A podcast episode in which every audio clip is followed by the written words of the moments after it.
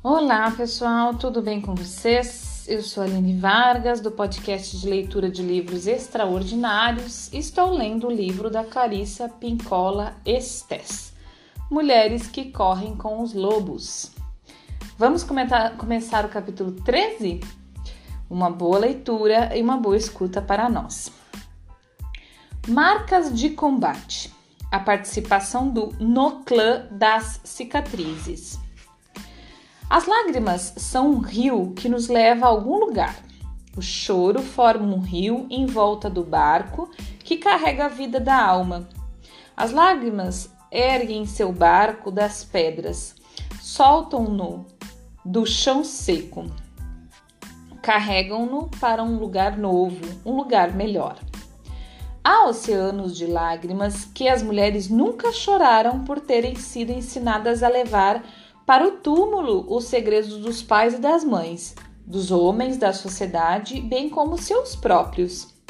O choro da mulher sempre foi considerado muito perigoso, pois ele abre os trincos e os ferrolhos dos segredos que ela carrega. Na realidade, porém, para o bem da alma selvagem da mulher, é melhor chorar.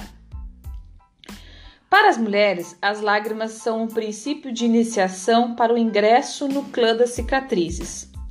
Essa eterna tribo de mulheres de todas as cores, todas as nacionalidades, todos os idiomas, que no decorrer dos séculos passaram por algo de grandioso e que mantiveram seu orgulho. Todas as mulheres têm histórias pessoais tão abrangentes e poderosas quanto a força espiritual existente nos contos de fadas. Existem, no entanto, um tipo singular de história que está relacionado com os segredos da mulher, especialmente aqueles associados à vergonha. São algumas das histórias mais importantes que a mulher pode dedicar seu tempo a destrinchar. Para a maioria das mulheres, essas histórias estão incrustadas, não como pedras preciosas numa coroa, mas como cascalho negro na pele da alma. Subtítulo: Os segredos como assassinos. Durante os 20 anos da minha experiência profissional, ouvi milhares de segredos, histórias que, em geral, eram mantidas ocultas por muitos anos, às vezes quase pela vida inteira. Quer o segredo de uma mulher esteja encoberto por um silêncio imposto por ela mesma, quer ela tenha sofrido ameaças por parte de alguém mais poderoso do que ela, seu medo profundo é o da privação dos seus direitos, de ser considerada indesejável da destruição dos relacionamentos que são importantes para ela e às vezes até mesmo da violência física, se ela revelar o segredo. Alguns segredos das mulheres consistem em terem contato alguma terem contado alguma mentira deslavada ou em terem praticado alguma perversidade proposital que prejudicou ou magoou alguém. No entanto, na minha experiência, esses são raros. A maioria dos segredos das mulheres se relaciona à transgressão de algum código social ou moral do sistema de valores da pessoa, da religião ou da cultura. Alguns desses atos, acontecimentos e opções, especialmente aqueles relacionados à liberdade das mulheres em toda e qualquer seara, costumaram ser denunciados pela cultura como vergonhosos para as mulheres, mas não para os homens. O problema dos segredos envoltos em vergonha está no fato deles isolarem a mulher da sua natureza instintiva, que essencialmente é livre e alegre. Quando existe um segredo atroz na psique, a mulher não consegue nem chegar perto dele e, na realidade, por defesa, evita entrar em contato com qualquer coisa que a lembre desse segredo ou que faça com que sua dor crônica se intensifique. Essa manobra defensiva é comum e, como nos efeitos retardados dos traumas, influencia secretamente a mulher naquilo, naquilo que ela irá ou não realizar no mundo objetivo. Os livros, filmes ou acontecimentos com os quais ela irá se envolver, do que ela irá rir ou não e a que interesses ela irá se dedicar. Nesse sentido, ocorre um cerceamento da natureza selvagem, que deveria ser livre para fazer, ser, examinar o que bem entender. Em geral, os segredos seguem os mesmos temas encontrados no teatro sério. Alguns desses temas são a traição, o amor proibido, a curiosidade censurável, atos desesperados, atos forçados, o amor não compreendido, desculpa, o amor não correspondido, o ciúme, a rejeição, a vingança e a fúria, a crueldade consigo mesmo ou com outros, sonhos, desejos e anseios reprováveis, estilo de vida e interesses sexuais condenados, gravidezes não planejadas, o ódio e a agressão, o ferimento ou a morte acidental, promessas não cumpridas, falta de coragem, descontrole emocional, impossibilidade de terminar algo, incapacidade de fazer algo, manipulação e interferência por baixo do pano, descaso, violência, e a lista continua, sendo que a maioria dos temas se incluiria na categoria de erro lamentável. Os segredos, como os contos de fadas e os sonhos também seguem as mesmas estruturas e padrões de energia encontrados no drama. Os segredos, no entanto, em vez de obedecer à estrutura heróica, seguem a estrutura trágica. O drama heróico começa com uma, uma heroína em viagem. Às vezes ela não está psicologicamente alerta às vezes ela é excessivamente meiga e não percebe o perigo. Por vezes ela já foi maltratada e faz os gestos e faz os gestos desesperados de um animal em cativeiro. Não importa como, como comece, a heroína acaba caindo nas garras de qualquer coisa ou de qualquer um e sofre severas provas. Então, recorrendo a sua inteligência e por ter quem se importe com ela, ela é libertada e cresce em consequência disso. Na tragédia, a heroína é raptada, forçada ou, entra, ou, ou entra direto no inferno, sendo subs, subs,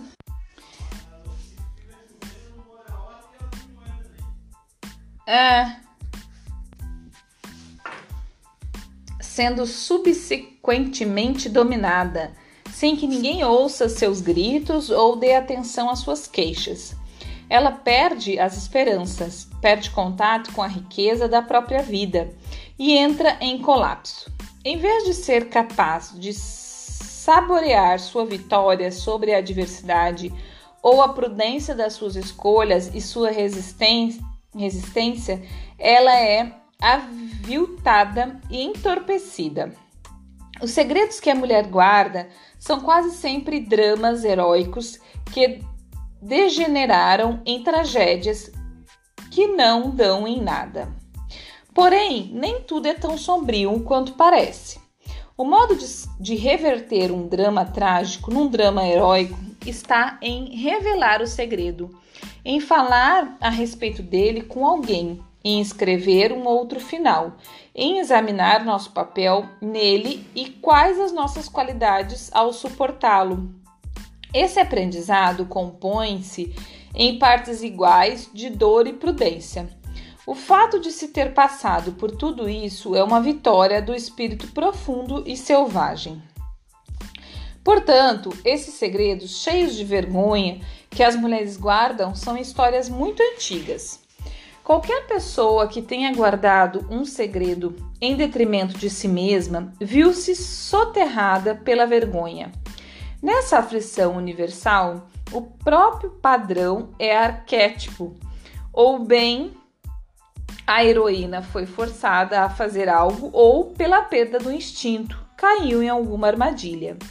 Tipicamente, ela é incapaz de corrigir a triste condição. Ela está presa ao segredo por algum tipo de juramento ou pela vergonha. Ela concorda por, concorda por medo da perda do amor, da perda da consideração, da perda dos meios básicos de subsistência. Para lacrar ainda mais o segredo, é lançada uma maldição sobre a pessoa ou pessoas que a revela, a que a revelar. A ameaça de alguma coisa terrível caso o segredo seja um dia revelado. As mulheres foram advertidas de que certos acontecimentos, certas opções e circunstâncias da sua vida, geralmente relacionamentos relacionados com sexo, amor, dinheiro, violência e ou outras dificuldades comuns à condição humana, são de natureza extremamente vergonhosa, não merecendo nenhum tipo de absolvição. Isso não é verdade. Todo mundo faz opções pouco inteligentes em termos de palavras e atos, quando ainda não tem melhores conhecimentos e antes de perceber quais serão as consequências.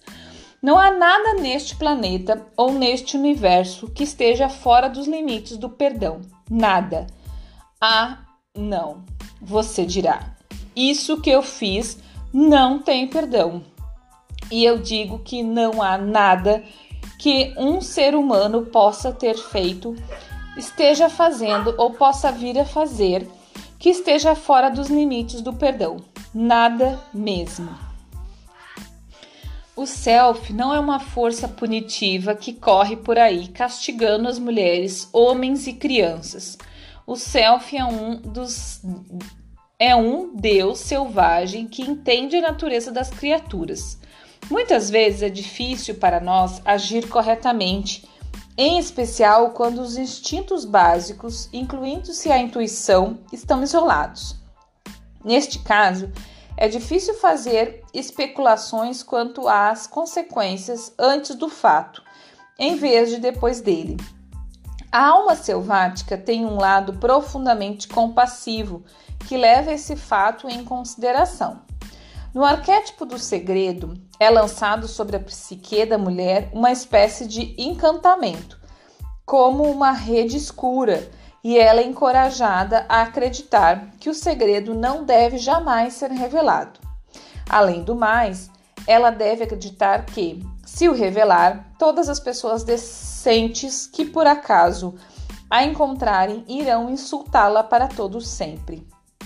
Essa ameaça a mais, além da própria vergonha secreta, faz com que a mulher se submeta não a uma, mas a duas cargas. Esse tipo de ameaça, de encantamento, é um passatempo apenas para aquelas pessoas que habitam um espaço negro ilimitado no seu coração. Entre as pessoas cheias de amor e carinho pela condição humana, vale exatamente o contrário.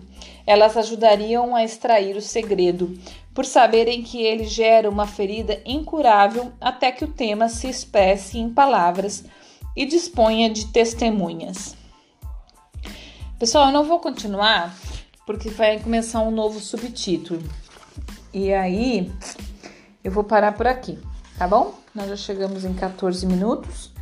É, eu queria pedir desculpa que aqui no meio do, do, do episódio da leitura eu dei uma parada e eu eu apertei para começar de novo e acabou ficando uns ruídos aqui. Eu falei aqui com, com uma pessoa e, no meio da conversa aqui, tá? Então ficou um ruído aí no meio da leitura.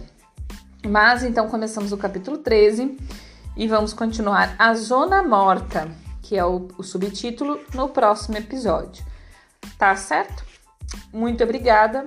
Mais uma vez eu convido vocês que estão aqui acompanhando os episódios para conversar comigo, mandar sua história, contar alguma coisa que você queira dividir, alguma história específica, ou falar o que, que o livro tem sido para você, se está ajudando, se não está, enfim, para a gente conversar num novo canal que eu estou disponibilizando que é o e-mail.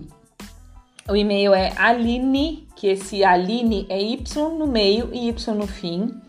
Então fica Aline vargas@hotmail.com. Na descrição do episódio tem o um e-mail, tem também o meu Instagram, tá? Então quem quiser mandar um e-mail contando a sua história, contando alguma coisa sobre esse livro, que esse livro ajuda ou não ajuda, se tá ajudando, se não tá, se tá gostando, se não tá, pra a gente conversar por e-mail e depois ver é, com a liberação da pessoa, se ela quiser, eu compartilhar aqui essa história, né? Alguma coisa que o livro tenha ajudado ou alguma história específica que esteja precisando de, de, de, de, de conversar, de botar para fora, porque como eu já falei, só na gente escrever já é uma terapia. Quando a gente lê o que a gente escreveu é uma terapia. Quando a gente fala com outras pessoas é uma terapia. Então a gente botar para fora. Tá bom, pessoal? É... Bom dia, boa tarde, boa noite. Muito obrigada. Até o próximo episódio.